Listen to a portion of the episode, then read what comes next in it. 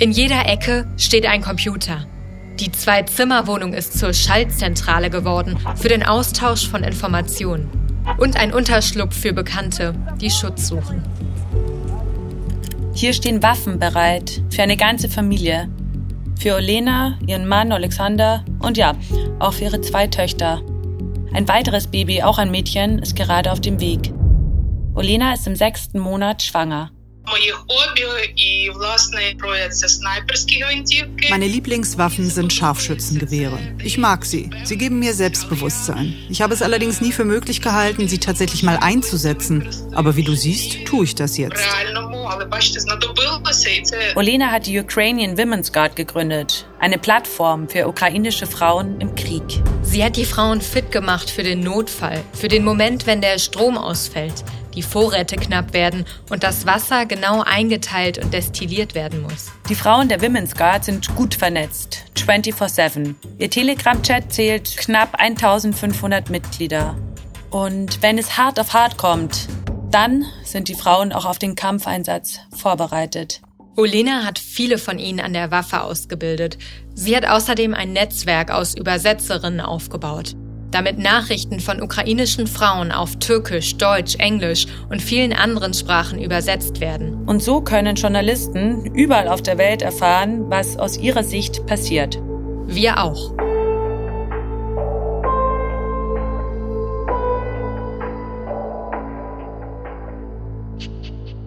Mein Name ist Julia Lieb. Ich bin Kriegsreporterin, obwohl ich diesen Begriff nicht besonders mag. Er klingt mir einfach zu reißerisch. Aber stimmt, seit jetzt über zehn Jahren fahre ich schon in Krisen- und Kriegsgebiete, zum Beispiel nach Afghanistan, Syrien, Libyen oder auch in die Demokratische Republik Kongo.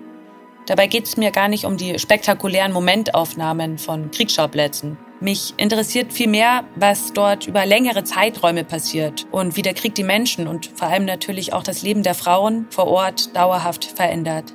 Und mein Name ist Cosima Gill. Ich arbeite als Journalistin mit dem Schwerpunkt Sicherheitspolitik und internationale Beziehungen. Studiert habe ich diese Schwerpunkte in Genf und London.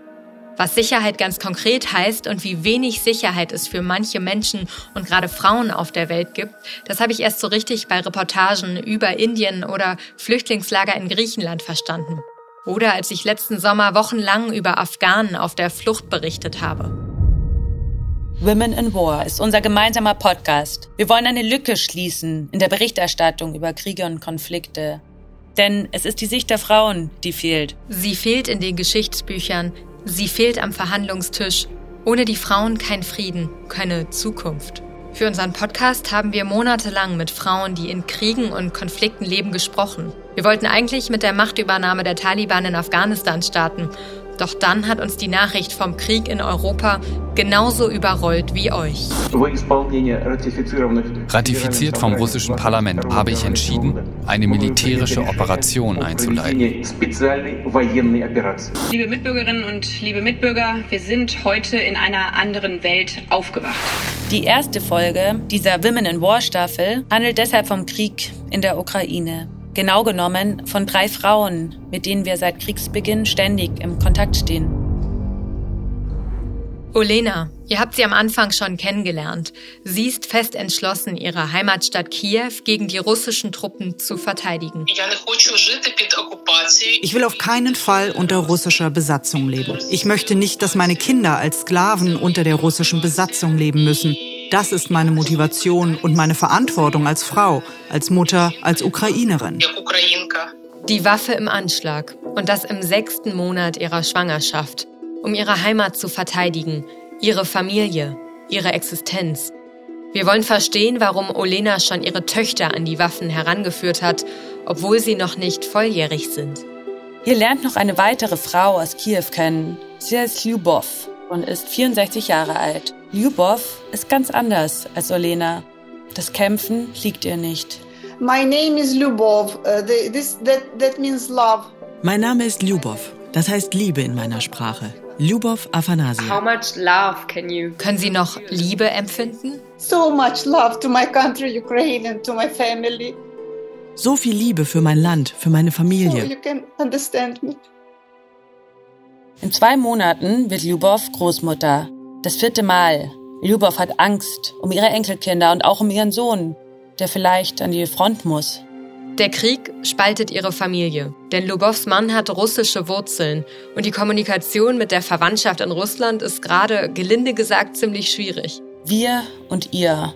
Das ist ein Riss, der nicht nur durch die Politik und die Gesellschaft geht, sondern auch durch die Familien, durch Ehen, manchmal auch durch einzelne Personen. Und das gilt nicht nur für die Rentnerin Ljubov in der Ukraine, sondern auch für eine junge Jurastudentin, die knapp 900 Kilometer von ihr entfernt lebt, in Moskau. Sie heißt Xenia, ist 19 Jahre alt. Xenia ist viel gereist, jung, neugierig, gebildet, weltoffen. Und sie ist überhaupt nicht einverstanden mit der Politik des Kremls. Und als wir sie kennengelernt haben, hat sie uns gleich von einer Demo vor dem Kreml berichtet. Uh, Natürlich habe ich Angst, aber es muss sein. Ich arbeite, ich studiere, aber meine freie Zeit nutze ich dafür. Uh, Letzten Sonntag habe ich in der Nähe des Kremls demonstriert. Ich habe Angst, aber ich bin bereit, ins Gefängnis zu gehen. Für einen Tag oder für zehn Tage. Ich sitze nicht tatenlos zu Hause rum. Ich sage meine Meinung. Xenia hat deshalb nicht nur ein Problem mit der Polizei, sondern auch mit ihrer Familie, um genau zu sein mit ihrer Großmutter, die Putin-Anhängerin ist. Die beiden leben zwar in derselben Wohnung, aber in ganz unterschiedlichen Welten. Zumindest, wenn es um Themen wie Politik oder Geschichte geht. Da tun sich regelrecht Gräben auf. Olena, Ljubov und Xenia. Aus der Sicht dieser drei Frauen beschreiben wir in dieser ersten Folge von Women in War die Dynamik des Krieges in der Ukraine. Aus der weiblichen Perspektive. Was macht der Krieg mit diesen drei Frauen? Wir begleiten Olena dabei, wie sie mit sich ringt, hochschwanger zu kämpfen. Wir erleben, wie Lyubov sich jeden Tag die Frage stellt, ob sie in ihrer Stadt bleiben kann. Und wir erfahren von Xenia, wie viel Mut sie aufbringen muss, um in Moskau auf Demos zu gehen.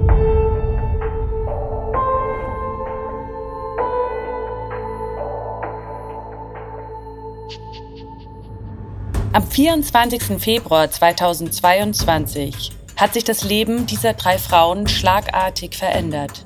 Das heißt für Olena vielleicht doch nicht so schlagartig. Sie gibt schon seit acht Jahren Survival Trainings, seit Russland die Krim annektiert hat. Die 39-Jährige mobilisiert und vernetzt Frauen in der Ukrainian Women's Guard. Hallo Olena. Olena, was hast du heute gemacht? Gestern und vorgestern habe ich zusammen mit Alexander Kraftstoff für die Kinderklinik und die Gynäkologie der Ukrainischen Akademie für medizinische Forschung organisiert, damit die Brutkästen für Frühgeborene und die Operationen weiter laufen können. Dafür werden Generatoren benötigt, die mit Kraftstoff laufen. Dass der Notgenerator des Krankenhauses läuft, könnte für Olena selbst noch wichtig werden. Sie ist ja im sechsten Monat schwanger, wird also in kurzer Zeit entbinden und im Juni soll es soweit sein. Bei einem unserer Interviews hat sie ja auch einen Witz darüber gemacht, zusammen mit ihrem Mann. Vielleicht hat Olena deshalb mit dem Kraftstoff für die Generatoren geholfen, weil sie selber in dem Institut gebären möchte. Ein befreiendes und auch irgendwie erschöpftes Lachen aus dem Hauptquartier der Ukrainian Women's Guard. Ihr Mann ist übrigens nicht an der Front. Er arbeitet als Sicherheitsberater des Auswärtigen Amts der Ukraine und hilft bei unseren Gesprächen beim Übersetzen. Okay, I'm translating. So we, we have like two room flat. Okay, lassen Sie mich das übersetzen. Wir haben eine Zweiraumwohnung mit Küche und Bad. Wir haben viele Plätze zum Schlafen und reichlich Waffen und Munition. Es gibt einen Platz zum Ausruhen und einen mit Computer, damit wir die ganze Zeit an unserem Netzwerk arbeiten können. Und das war's. And, uh, and that's it. Für Schlafen bleibt kaum noch Zeit. Rund um die Uhr steht sie mit ihren Frauen im Kontakt. Sie vermitteln Psychologen oder teilen Anleitungen, wie Erkennungsmarken für Kinder gebastelt werden können, zur Identifizierung im Todesfall. Olena hat die Frauen ihrer Truppe auf den Ausnahmezustand vorbereitet und ihre eigene Familie natürlich auch. Naja, zuletzt hatte hier alles geschlossen. Heute sollen die Geschäfte wieder öffnen. Es ist wichtig, für Essensvorräte zu sorgen, für Hygieneprodukte und Medizin. Die täglichen Routinen in der Familie müssen aufrechterhalten werden und auch die Disziplin, also Essen, Duschen, Baden, das ist sehr wichtig. Das hält die Moral aufrecht. Und es ist auch sehr wichtig, das möchte ich hinzufügen, dass die Mädchen Aufgaben bekommen, damit sie nicht zu sehr in Panik geraten. Mit den Mädchen meint sie übrigens ihre Töchter. Sie sind elf und 16 Jahre alt. Ja, das mit den Alltagsroutinen, das kenne ich auch aus anderen Kriegsgebieten. Es ist einfach extrem wichtig, sich an Tagesabläufe zu halten, ein bisschen Normalität wenigstens in den Ausnahmezustand zu bringen. Und sonst lenkt sich Olena ab, zum Beispiel mit der Übersetzungsarbeit, von der wir eben schon erzählt haben und die von ihrer großen Tochter übrigens koordiniert wird. Für Journalisten aus der ganzen Welt. Auch wir bekommen laufend Updates über den Telegram-Kanal der Ukrainian Women's Guard. Wir versorgen Medien überall auf der Welt mit Material. Es gibt eine große Anzahl an Übersetzern, die diese Informationen aufbereitet für die gesamte Welt und für unsere Netzwerke. Das ist wie ein Live-Ticker zur aktuellen Lage in der Ukraine. Natürlich keine unabhängige Berichterstattung, das ist uns schon klar. Wir reden hier von Nachrichten, die auch auf ukrainischer Seite gefärbt oder bewusst eingesetzt werden. Jede Seite kämpft auch für ihre Sichtweise. Für Männer gibt es eine allgemeine Wehrpflicht. Für Frauen ist der Dienst an der Waffe freiwillig. Doch seit der Annexion der Krim engagieren sich Frauen zunehmend in selbstorganisierten Einheiten wie der Women's Guard von Olena, schreibt uns auch Alexander. Schon früh hat Olena gelernt, mit der Waffe umzugehen, als Teenager. Als Teenager. Vielleicht traut sie es auch deshalb ihren eigenen Töchtern zu. Olena, als du jünger warst, wolltest du zum Militär? Ich wollte zum Militär gehen. Ich habe mich sogar beworben mit all den Dokumenten. Aber ich bin nicht reingekommen. Familiäre Gründe. Hat dein Vater Nein gesagt? Naja, meine Eltern haben mich überzeugt, nicht zum Militär zu gehen. Cosima, lass uns mal die Bilder anschauen, die Olena geschickt hat. Schau mal, hier sieht man die Straßenblockaden, die sie mit ihrer Familie gebaut hat. Ja, das sind so Holzpaletten, Mülltonnen sich. Ja, ungefähr so einen knappen Meter hoch, würde ich sagen. Es wirkt alles sehr improvisiert. Und schau mal hier auf dieses Video. Da posiert sie zusammen mit ihren Kindern und alle sind bewaffnet. Ja. Wir hören ihren Mann Alexander im Hintergrund. Sie stellen sich vor und sagen, dass sie keine Angst haben. Ja, und dass sie bereit sind, die Angreifer zu begrüßen. Was damit gemeint sein könnte, können wir uns ja eigentlich ganz gut vorstellen. Wir werden kämpfen, wir werden siegen, sagt Alexander noch. Das zeigt wirklich gut sein Mindset. Sie sind vorbereitet auf alles, was kommt. Dass ihre beiden Töchter die ganze Zeit bewaffnet neben den Eltern stehen und überhaupt gar keine Miene verziehen, ist schon befremdlich. Stell dir mal vor, wir wären als Teenager in so einer Situation gewesen. Like Elena, Olena, kannst du uns beschreiben, wie man einen Molotow-Cocktail macht und kann das jedes Kind in der Ukraine?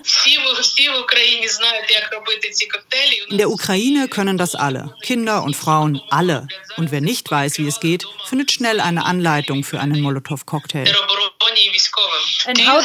Wie genau stellt man einen her? Ist das besonders schwer? Nein, das ist sehr einfach. Also man nimmt einfach eine Flasche Alkohol und steckt ein Taschentuch hinein. Nein, es ist eine Mischung aus Benzin und Motoröl. Es gibt verschiedene Mischungen, aber die Grundlage ist immer Motoröl.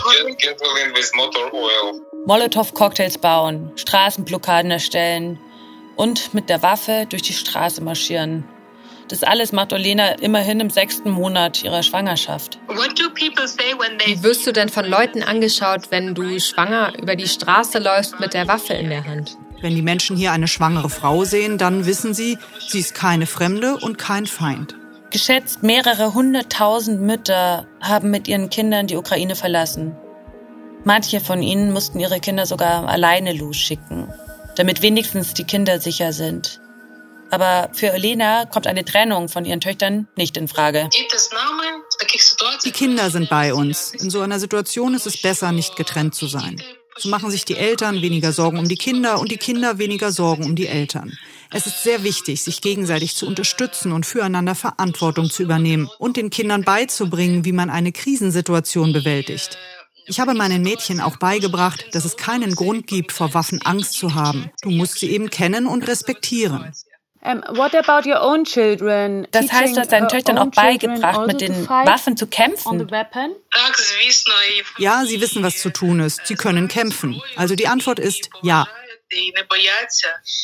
Olena muss vielen Rollen gerecht werden. Sie hat ihre Einheit aufgebaut. Sie hat sogar ihre Töchter an Waffen herangeführt. Gleichzeitig ist sie auch für das Seelenleben und den Zusammenhalt der Familie zuständig. Immerhin bleibt das Kochen nicht nur an ihr hängen. Do you also cook and take care of the children right now or is that Olena's job? Ich hatte gestern Geburtstag und habe sogar meinen Kuchen selber gebacken. Olena, wie sprichst du eigentlich mit deinen Kindern über die aktuelle Gefahrenlage?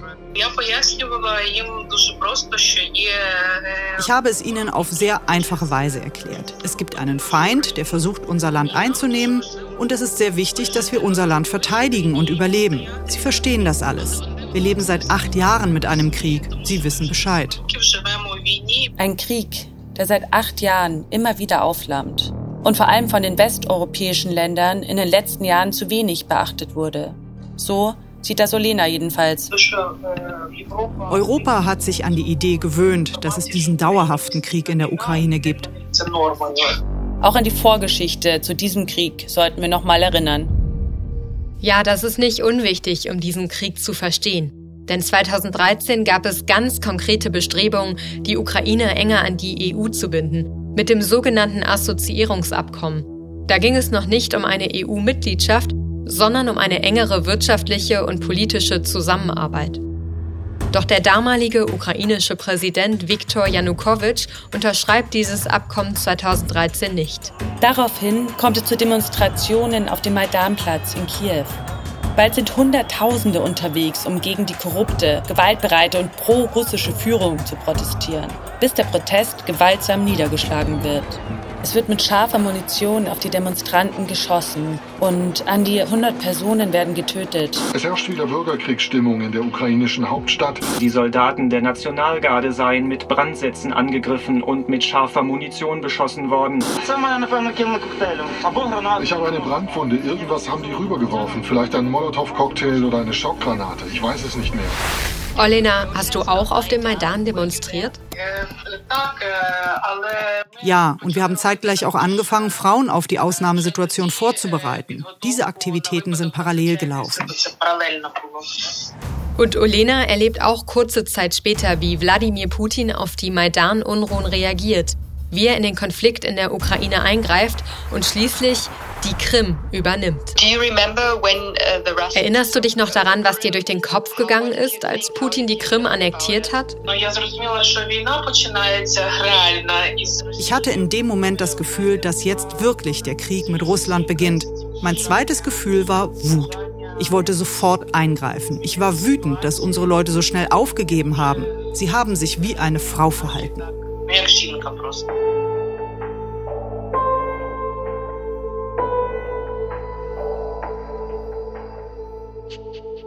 An diesen Moment erinnert sich auch Lyubov noch ganz genau. Lyubov, die etwas ältere Lehrerin aus Kiew, die wir auch eingangs vorgestellt haben. Lyubov kennt die Ukraine noch als Teil der Sowjetunion. Die 64-Jährige wünscht sich schon lange eine größere Nähe zur EU und nicht zu Russland.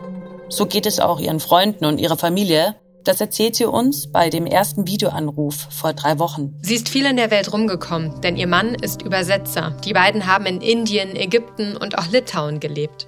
Hallo, Cosima. I'll try to answer some of your questions. Lyubov ist eigentlich längst in Rente, hat aber bis vor kurzem noch als Lehrerin gearbeitet, weil sie ihren Job einfach liebt. Vor Jahrzehnten hat sie in Kharkiv studiert, der zweitgrößten Stadt im Nordosten der Ukraine, die seit Wochen unter Beschuss steht. Sie traut sich nicht, ihre Freunde, die dort leben, anzurufen. Ich habe sie nicht angerufen. Ich habe Angst, sie anzurufen. Aber andere Freunde aus Poltava, gemeinsame Freunde, haben gesagt, sie seien okay oder sie hätten das Land verlassen. Viele Leute haben das Land verlassen. Mit einigen ihrer Schüler schreibt sie manchmal über Viber oder Signal. Sie versuchen sich gegenseitig aufzumuntern. Manchmal geht es auch um ganz banale Themen, wie zum Beispiel, wie es den Haustieren geht. Als wir das erste Mal mit ihr Kontakt haben, erzählt sie von den Nächten in Kiew, wie sie ab der Sperrstunde die Zeit in der Schule gegenüber von ihrer Wohnung verbringt. Hier soll sie sicher sein vor russischen Angriffen. Die russische Kolonne, die sich Kiew nähert, hat sie immer im Blick. Sie beobachtet die Nachrichten ganz genau. Wir haben große Angst. Die Kolonne ist nicht weit weg von hier, von meiner Wohnung. Wir leben im nördlichen Teil von Kiew und wir wissen, dass diese Kolonne nicht weit weg von uns ist. Wir hören den Lärm von den Explosionen oder von Schüssen. Uh, Sich wirklich ausruhen kann sie kaum in ihrem Versteck, denn dort sitzen alle an Schultischen und im Sitzen klappt das Schlafen nicht. Die Erwachsenen versuchen die Kinder irgendwie bei Laune zu halten, mit Brettspielen oder Handyvideos. Und während Lyubov die Nächte in der Schule verbringt, hat sie viel Zeit nachzudenken. Zum Beispiel über ihre Familie, die an diesem Krieg zu zerbrechen droht. Denn ihr Mann hat russische Wurzeln. Er schämt sich dafür. Uh, it's hard for him. Es ist schwer für ihn. Einige seiner Verwandten unterstützen uns nicht, deshalb ist es schwer für ihn. That's why it's hard for him. Wie reden Sie mit Ihren Verwandten in Russland? So it wasn't a problem being Russian and Ukrainian, you know. Es war zuvor kein Problem, ob jemand Russe oder Ukrainer ist. Wissen Sie, ältere Einwohner von Kiew sprechen Russisch. Wir haben damit kein Problem. Aber im Moment verstehen uns einige Verwandte nicht. Sie glauben uns nicht. Sie verstehen nicht, dass wir einen echten Krieg haben.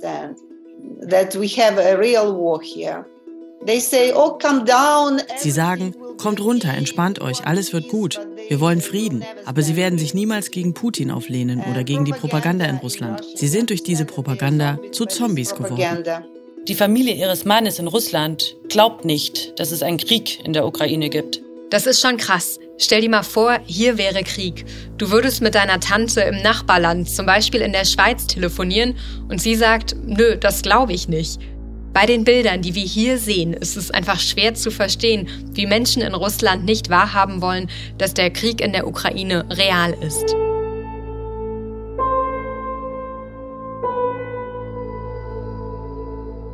In diesem Krieg wird eben nicht nur mit Waffen, sondern auch ganz extrem mit Bildern gekämpft. Auf einem ganz neuen Niveau, weil Bilder durch das Internet und Social Media so enorm schnell und weltweit verbreitet werden.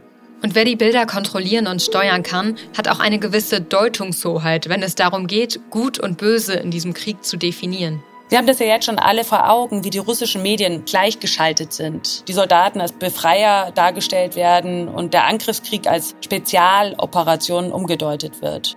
In Russland ist es ja mittlerweile ein Verbrechen, den Krieg Krieg zu nennen. Und natürlich ist es eine Frau, eine russische Journalistin, die sich in dieser Situation traut, im russischen Staatsfernsehen während einer Nachrichtensendung ein Plakat mit den Worten No War hochzuhalten und damit den Krieg beim Namen nennt.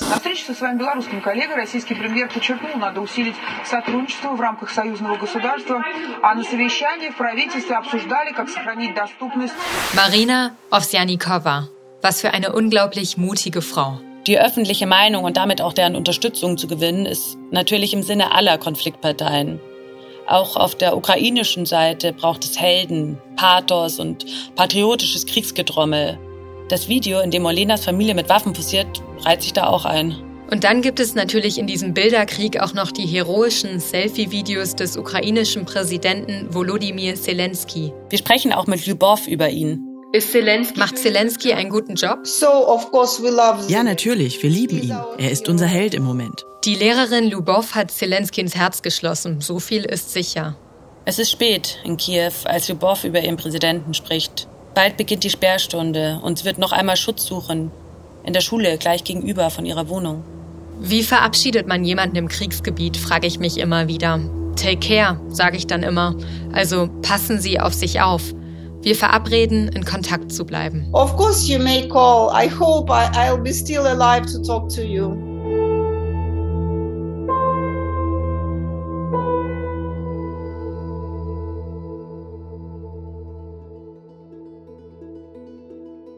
Unsere nächste Station ist Moskau, denn natürlich wollen wir auch wissen, wie Frauen in Russland diesen Krieg erleben und welche Gründe sie haben, Putin gut zu finden der diese ganz klassische männliche Rolle des Herrschers besetzt.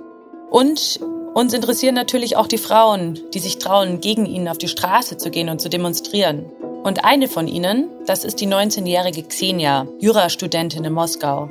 Per Telegram haben wir mit ihr Kontakt aufgenommen. Mit ihrem wachen Blick und auch ihrer sehr lebendigen Art hat sie uns beeindruckt.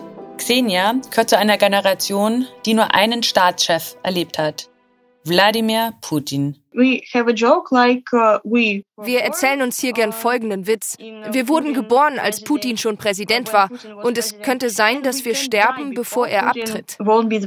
Gleich beim ersten Interview hat Xenia von den Demos erzählt, bei denen sie gegen Putins Politik protestiert hat. Die offiziellen russischen Medien hat sie als Quellen längst abgehakt. Sie informiert sich über TikTok, Telegram und andere Social-Media-Kanäle, insofern das gerade noch geht. Als Putins Truppen in die Ukraine einmarschiert sind, hat sie gleich ein TikTok-Video veröffentlicht. Mit entschlossenem Blick bewegt sie sich rhythmisch zu einem Song, den sie mit einem Text unterlegt hat. Ich bin gegen Putins Krieg. Ich will Freundschaft und Frieden zwischen Russland und der Ukraine. Der Song, den sie für ihr TikTok-Video benutzt, heißt Dunkles Herz. Es geht darum, wie ein dunkles Herz alles vergiftet und Wahrheit in Lüge verwandelt und Kriege entfacht werden. Für Teenager wie Xenia spielen TikTok und Instagram in diesem Krieg eine sehr große Rolle. Sie posten dort ihre Clips wie Tagebucheinträge. Das Problem in diesem Bilderkrieg ist, es ist schwer, Fake News immer gleich zu erkennen. Mit den Mitteln der Social-Media-Kanäle lässt sich das Bild vom Krieg in alle Richtungen manipulieren. Zumindest darüber, dass die Russen am 24. Februar in die Ukraine einmarschiert sind, sind sich wenigstens alle einig. Die Eilmeldungen blitzen weltweit auf, auch auf dem Display von Xenias Handy. It was uh, early morning, like uh, 7 a.m. Es war früh am Morgen, in etwa 7 Uhr. Ich hatte nur drei Stunden geschlafen und wollte mich unbedingt nochmal auf die andere Seite legen. Aber dann habe ich meine Augen geöffnet und gesehen, wie russische Bomben über der Ukraine abgeworfen werden. Die russische Armee hat einen Krieg begonnen. Ich war geschockt. Ich wollte nicht mehr schlafen. Ich habe angefangen zu weinen. Ich war hysterisch und wollte sofort auf den Pushkinskaya-Platz in der Nähe des Kremls gehen und dort demonstrieren, zeigen, dass ich gegen den Krieg bin und dass Putin den Krieg angefangen hat ohne unsere Zustimmung. Wie hat sich dein Leben seitdem verändert? Zum Beispiel durch die Sanktionen. Haben die dich hart getroffen? Did you personally feel anything from the sanctions? Uh, also uh, ja, ich bin zur Bank gerannt und habe jetzt etwas Bargeld abgehoben. Davor habe ich nur mit Karte uh, gezahlt und jetzt habe ich einen Teil meines Geldes in Bargeld. Nicht nur Rubel, sondern auch Dollar. Eine Woche vor dem Krieg habe ich einige Rubel in Dollar umgetauscht. Darüber bin ich sehr froh. Also Außerdem haben Apple Pay und Google Pay aufgehört zu funktionieren. Wir können jetzt nicht mehr mit dem Handy bezahlen, nur noch mit Karten. Das war ziemlich schlau von Xenia. Denn mittlerweile dürfen russische Rubel nicht mehr in ausländische Währungen umgetauscht werden. Mit Visa oder Mastercard kann sie auch nicht mehr bezahlen. Solche finanziellen Herausforderungen wie die Abwertung des Rubels treffen Xenia auch hart. Aber das bereitet ihr momentan gar nicht am meisten Sorge, sondern vielmehr, was ihre Familie angeht. Hast du Geschwister? Oh, ja, ich habe einen jüngeren Bruder. Und glaubst du, dass er im Ernstfall in den Krieg ziehen muss? I'm very scary about it. Uh, ich habe große Angst davor. Ich hoffe, dass das nicht passiert. Aber wenn ihm das droht, dann würden wir, glaube ich, versuchen, aus Russland wegzugehen. Oder vielleicht nicht die ganze Familie, nur er. Ich denke daran, ja. Aber noch ist er ja nicht volljährig. Wir haben noch ein Jahr Zeit, bevor er 18 Jahre alt wird. Hast du Freunde, die Soldaten sind? No, uh, I'm uh, very lucky that uh, my Nein, ich habe großes Glück. Vor allem auch Glück, dass die Armeezeit von meinem Freund, der wie alle, die studieren, ein Jahr zur Armee musste, im Oktober vorbei gewesen ist. Wäre er ein halbes Jahr später dran gewesen, wäre er wohl jetzt dort. Maybe I think he he uh, can now uh, be there. Ja, in Deutschland wurde die Wehrpflicht ja bekanntlich abgeschafft. Der Krieg war auch immer so weit weg, aber stell dir mal vor, du musst in einen Krieg ziehen ob du willst oder nicht. Xenia traut sich auch das Worst-Case-Szenario für uns alle anzusprechen. Uh, ich denke daran, dass es einen Atomkrieg geben könnte. Niemand hat Putin zugetraut, dass er einen Krieg mit der Ukraine beginnt. Und jetzt traut ihm niemand zu, dass er einen Atomkrieg startet. Aber jetzt, nachdem er den Krieg angefangen hat, wird das immer realistischer.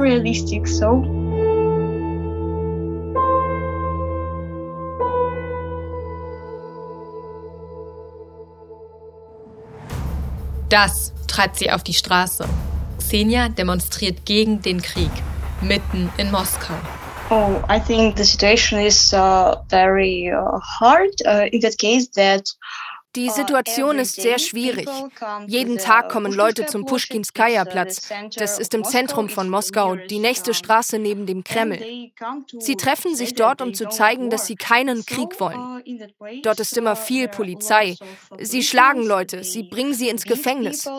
Ich habe viele Freunde, die schon einen Tag im Gefängnis waren. Friends who already were in a prison, like policeman takes them Uh, go to court. Were you scared to go there? Hast du keine Angst, dass du verhaftet wirst? Uh, ich habe Angst, aber ich sitze nicht tatenlos zu Hause rum. Ich sage meine Meinung.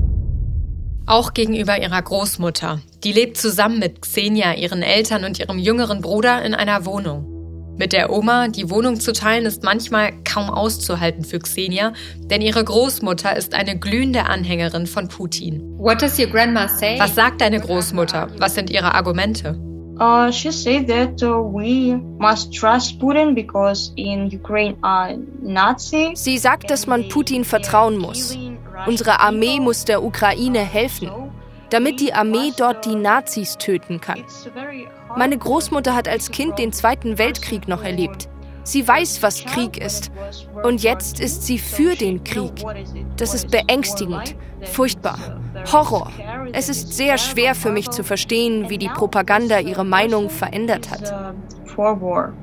It's uh, very hard for me to understand how propaganda changed her mind. How do you talk to her? Und wie redest du mit ihr? Versuchst du dagegen zu argumentieren? I tried. Ich habe es versucht. Ich habe meine Argumente, aber ich glaube nicht, dass es funktioniert. Wenn wir mit ihr reden, dann schaut sie danach wieder Propaganda und wir müssen wieder von vorne anfangen.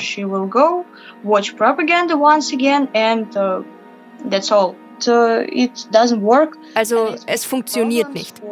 Und das ist ein großes Problem für Familien in Russland. In jeder Familie sind ein bis zwei Leute, die Putin und der russischen Propaganda vertrauen, die für den Krieg sind. Es ist schwer, mit ihnen zu sprechen.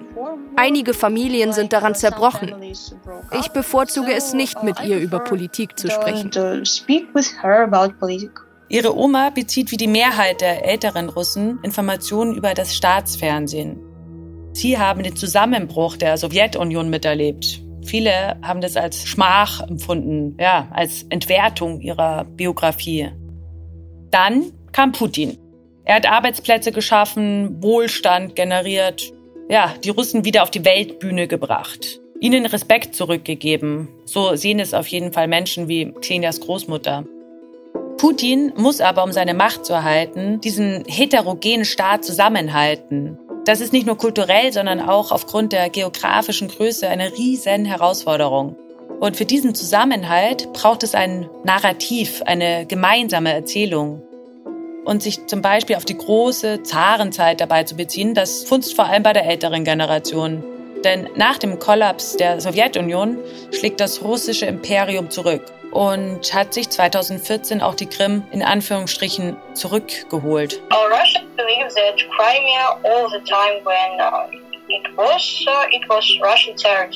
Alle Russen glauben, dass die Krim eigentlich die ganze Zeit russisches Gebiet war.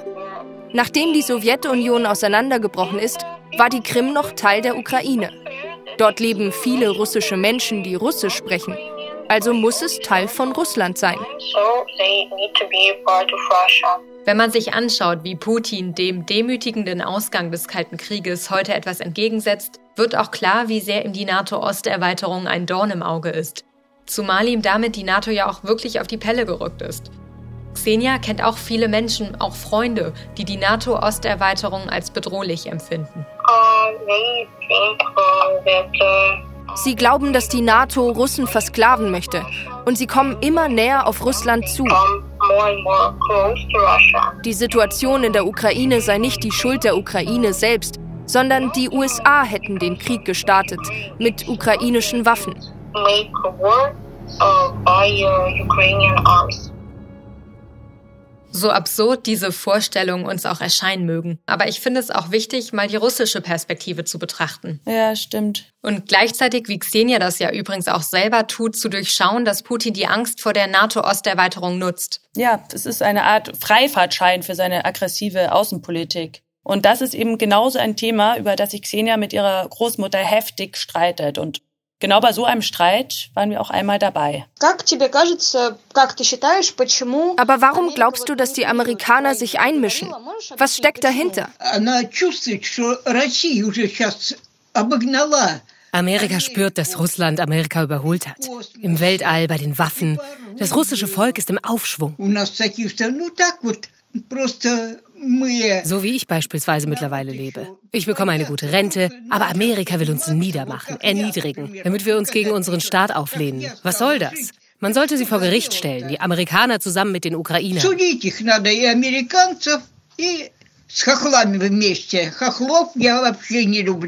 Ukrainer mag ich überhaupt nicht. Ihre Machthaber sind List. Sie wollten uns reinlegen und wir haben es ausgehalten. Also Putin hat das gut gemacht.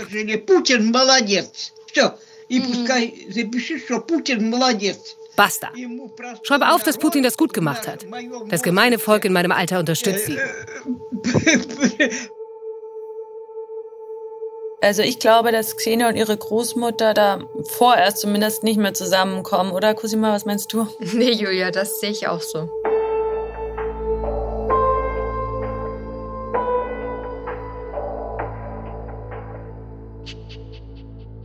Journalistisch gesehen ist es ja immer geboten, eine gewisse Distanz zu den Gesprächspartnern zu halten. Ganz ehrlich, das ist mir immer schwerer gefallen, je länger wir mit Lubov, Xenia und Olena in Kontakt waren. Ja, mir geht's genauso. Ich fühle mich schon verbunden mit ihnen, vor allem mit Lubov und auch Xenia. Oft wissen wir bei allen dreien nicht, wie es ihnen geht. Ich finde, Xenia hat sich auch verändert in der Zeit, in der wir sie interviewt haben. Aber nicht nur sie, auch ihre Stadt, Moskau, wie sie uns schildert. Lots of shops are closed. Uh, I went to a shopping center Viele Geschäfte sind zu. Ich bin vor kurzem zu einem Shoppingcenter gegangen und die Situation ist postapokalyptisch. Die meisten Geschäfte sind zu. H&M, Uniqlo. Jetzt schließen noch KFC und McDonald's. Die waren sehr beliebt in Russland. Ich glaube, noch beliebter als in Europa oder Amerika. Jetzt machen die zu. Und in den Tagen vor der Schließung waren dort sehr viele Leute. So viele wie bei der Eröffnung von McDonald's in den 90ern. Sie wollten dort noch ein letztes Mal essen, weil es so beliebt ist und eine große Rolle spielt im Leben vieler Menschen in Russland. Very popular and uh, a bunch of life for lots of people in Russia. Xenia hat sich bei unserem letzten Interview auch müde angehört. Viele ihrer Freunde haben das Land mittlerweile verlassen. Das macht ihr ziemlich zu schaffen. Ich bin etwas nervös und habe auch das Gefühl, dass ich nicht viel tun kann. Und es stresst mich, dass viele Freunde Russland verlassen. Mehr als zehn Leute sind bereits gegangen. Viele von meinen Freunden. Nicht die meisten, aber ein großer Teil. Mit vielen dieser Freunde hat sie zusammen demonstriert. Alleine traut sie sich gerade nicht mehr, aber sie benutzt grüne Bändchen als Symbol gegen den Krieg. I make, uh, like you know, silent protest. Uh, we have some symbols of uh, protest against war. Ich habe mich für diesen stillen Protest entschieden, für das grüne Bändchen als Symbol gegen den Krieg. Man kann sie an die Klamotten oder an den Rucksack heften. In öffentlichen Verkehrsmitteln zum Beispiel können die Menschen sehen, dass du gegen Krieg bist. Dann wissen die anderen, sie sind nicht alleine.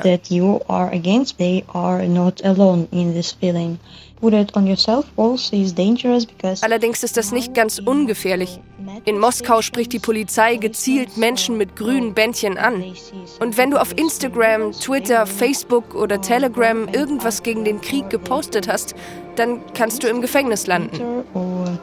I don't know, Facebook, Telegram, some against war, some words, you can go to prison instead of that. Also, das ging jetzt doch recht schnell. Eine junge, laute und mutige Frau wie Xenia beschließt, sich auf der Straße und auch in den sozialen Netzwerken unsichtbar zu machen. Aus Sicherheitsgründen. Ihr Fenster zur Außenwelt wird eben auch immer kleiner. Sie beschwert sich, dass sie zum Beispiel auf TikTok nur noch russische Inhalte sieht. Eigentlich ist sie dort Menschen auf der ganzen Welt gefolgt. Und in Kiew? Die 64-jährige Ukrainerin Lyubov hat ihre Heimatstadt mittlerweile verlassen. Wir haben von ihr diese Sprachnachricht bekommen. Uh, why did I leave Kiev? Because a couple of days ago I had big problems with my very high blood pressure. Warum ich Kiew verlassen habe? Ich hatte vor ein paar Tagen einen sehr hohen Blutdruck. Meine beiden Söhne und ihre Familien haben darauf bestanden, dass ich Kiew verlasse. Sie waren wegen meiner Gesundheit besorgt. Es war eine sehr schwere Entscheidung und ich weiß nicht, ob ich in meinem Leben unser Zuhause nochmal wiedersehen werde and I do not know if I will see my house uh, once again in my life. When, uh, we were driving Als wir den Dnieper-Fluss in Kiew in den frühen Morgenstunden entlang gefahren sind, habe ich unsere wunderschönen Kirchen gesehen, die Sophienkathedrale und das Michaelskloster. Kiew war immer das Herz der Ukraine. Kiew, eine Stadt, in der Lyubov die letzten 15 Jahre gelebt hat. Auf die Flucht nimmt sie kaum etwas mit. Immerhin ihre 18 Jahre alte weiße Katze Musa, ein paar Fotoalben von ihren Söhnen, als sie klein waren, warme Kleidung, Geld und Dokumente. Sie erzählt uns von vielen Checkpoints auf dem Weg raus aus Land und von einer ganz anderen Herausforderung. Die wichtigste Aufgabe ist jetzt, Benzin zu finden. Wir haben alles aufgebraucht, um das kleine Dorf in Moldawien zu erreichen, wo die Verwandten meines Mannes leben. Uh, das Dorf der Verwandten im Nachbarland Moldawien ist ungefähr 30 Kilometer von der ukrainischen Grenze entfernt. Und falls sie es erreicht, will sie dort auch bleiben. Ihr Sohn, ihre Schwiegertochter und ihre Enkelin sind ja noch in der Ukraine und leben dort in der Nähe von Tschernobyl. Das Dorf, wo ihr Sohn sich aufhält, erzählt Lubov, sei von russischen Truppen eingekesselt und die Straßen voller Minen. Sie sagt, ihr Sohn könnte mit der Familie nicht raus, sonst würde zumindest die Schwiegertochter sofort fliehen. Denn ihre Schwiegertochter soll bald noch ein Kind kriegen. Lubovs viertes Enkelkind, ein Mädchen. Immerhin kann sie telefonisch mit ihrem Sohn ab und zu in Kontakt bleiben. My son als ich heute mit meinem Sohn telefoniert habe, war er in einem sehr schlechten Zustand. Ich habe mit ihm gesprochen und er war so besorgt, er spürt die Verantwortung für seine Familie. Der ausgerechnete Geburtstermin für meine Schwiegertochter ist der 20. April und in diesem Dorf gibt es nichts. Sie haben nicht mal Strom. Natürlich ist es noch einen Monat hin, aber wir beginnen, uns Sorgen zu machen. Die Geburt kann ja auch viel früher beginnen. Genug Lebensmittel seien da. Die Menschen auf dem Dorf wissen schon, wie sie sich versorgen, haben Vorräte und Hühner für Eier und Kühe für Milch. Heizen würde mit Holz auch ganz gut klappen, aber die medizinische Versorgung fehlt. Das Thema Hausgeburt ist ein sensibles Thema. Denn als Lubovs Mutter geboren wurde, ist ihre Großmutter bei der Geburt gestorben. No, no, when my mom uh, was born, 87 uh, years ago. Meine Mutter wurde vor 87 Jahren in einem Dorf geboren, als es heftig schneite und überall Frost war. Ihre Mutter, also meine Oma, ist bei der Geburt gestorben. Sie hat schrecklich geblutet und niemand konnte ihr in dieser Situation helfen. Also ist sie ohne Mutter groß geworden. Alles kann passieren. Verstehen Sie? Und jetzt, 87 Jahre später, könnte Lyubos Enkelkind auch zu Hause geboren werden. Ohne medizinische Versorgung, mitten im Krieg. Kurz vor der Veröffentlichung des Podcasts schreibt uns Lyubov gute Nachrichten. Sie selbst ist mit ihrem Mann in Moldawien bei den Verwandten angekommen. Und das junge Paar hat es geschafft, sich zumindest fürs Erste in der Ukraine in Sicherheit zu bringen. Und Olena, die Kämpferin, die ist mittlerweile im siebten Monat schwanger. Auch bei ihr rückt langsam die Geburt näher. Kinder kriegen in Zeiten des Krieges. Eine angsteinflößende Vorstellung. Are you scared? Hast du Angst um dein Baby? So wenig Schlaf und gerade so viel Stress? Ja klar, ich spüre, dass es nicht gerade gut für sie ist. Ich fühle die Anspannung und den Stress. Ich habe ein paar Medikamente vom Doktor bekommen, die helfen. Olena erzählt uns, dass es auch zerstörte Häuser in Kiew in ihrer direkten Nachbarschaft gibt. Am Anfang, als wir das erste Mal Kontakt aufgenommen haben, waren Olena und Alexander noch siegessicher. Doch jetzt scheint es, dass mit jedem Tag des Krieges, der verstreicht, die Angst steigt, dass es doch anders kommen könnte. Olena, how do you see the future of Kiev? Olena, wie siehst du die Zukunft von Kiew? Was glaubst du wird passieren? You will win? Wir glauben daran, dass wir gewinnen, an nichts anderes. Wir sind aber auf alles gut vorbereitet. Was heißt auf alles vorbereitet zu sein? Wir sehen, dass die andere Seite keinen Regeln folgt. Und wenn ich mir den Rest des Landes angucke, dann vernichten sie einfach alles. Das ist wie russisch Roulette. Russisch Roulette. Was für ein Bild dafür, dass es täglich Angehörige, Freunde oder auch sie selbst als nächstes treffen könnte. Cosima, während unserer einjährigen Recherche bist du ja schwanger geworden und hast mittlerweile deine wunderschöne Tochter geboren. Und wenn ich das sagen darf, habe ich schon auch mitbekommen, wie du dich verändert hast. Also in meinen Augen bist du verletzlicher als davor, aber auf irgendeine Art und Weise auch stärker, obwohl sich das jetzt widersprüchlich anhört. Na, wenn mich Menschen fragen, ob mich das Muttersein verändert hat, dann sage ich erstmal immer nein, weil ich genauso tough wirken möchte wie vorher. Aber ehrlich gesagt bin ich das gar nicht. Die Welt hat sich für immer für mich verändert. Und auch dein Blick auf Konflikte und Krisen in unserer Welt? Absolut. Also dieses Bild von dem bombardierten Krankenhaus in Mariupol, das hat mich schon wahnsinnig bewegt. Oder ich habe auch eine Mutter gehört, die erzählt hat, dass sie nicht mehr stillen kann, weil durch den Stress des Krieges auf einmal keine Milch mehr da war. Das ist einfach... Fürchterliche Vorstellung. Ja. Deswegen macht es eben doch einen großen Unterschied, wer die Geschichte erzählt. Ob eine Frau oder eine Mutter Bilder von einem zerstörten Krankenhaus sieht oder ein Mann. Weil für den Mann ist es ein zerstörtes Haus, aber eine Frau wie wir auch gerade von dir gehört haben, sieht in diesem Bild alle Dramen, die sich dort abspielen. Und fühlt das auch nochmal anders. Ja, und das ist ein sehr anschaulicher Grund, weshalb wir mit diesem Podcast Women in War Konflikte aus der weiblichen Perspektive erzählen wollen und müssen. Gerade dominiert der Ukraine-Konflikt die Nachrichten weltweit. Im Schatten dieser erdrückenden Nachrichtenlage geht die Berichterstattung über andere Konflikte vollkommen unter. Doch dass diese Konflikte nicht in unseren Medien stattfinden, bedeutet nicht, dass sie uns nicht betreffen. Der Ukraine-Krieg zeigt, wie schnell aus einem vergessenen Konflikt eine weltumspannende Krise werden kann. Auch gegen diese Schieflage wollen wir mit unserem Podcast etwas tun. Deshalb wird es in der nächsten Folge von Women in War um einen anderen, ganz wichtigen Konflikt gehen. Um die Machtübernahme der Taliban in Afghanistan und wie es den Frauen seitdem dort geht. In der nächsten Folge Women in War werdet ihr sie kennenlernen. Diese starken, schönen, verletzlichen und verletzten, die widersprüchlichen und klugen Frauen.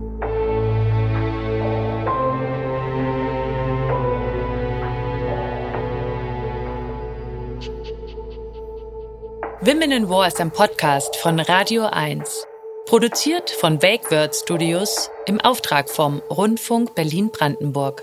Autorinnen Cosima Gill und Julia Leb. Sounddesign und Producer Felix Stäblein. Projektleitung und redaktionelle Mitarbeit Bernie Meyer. Redaktion Sten Lorenzen. Alle Folgen von Women in War findet ihr in der ARD Audiothek und überall, wo es Podcasts gibt. Wir freuen uns, wenn ihr diesen Podcast abonniert und weiterempfehlt. Danke fürs Zuhören.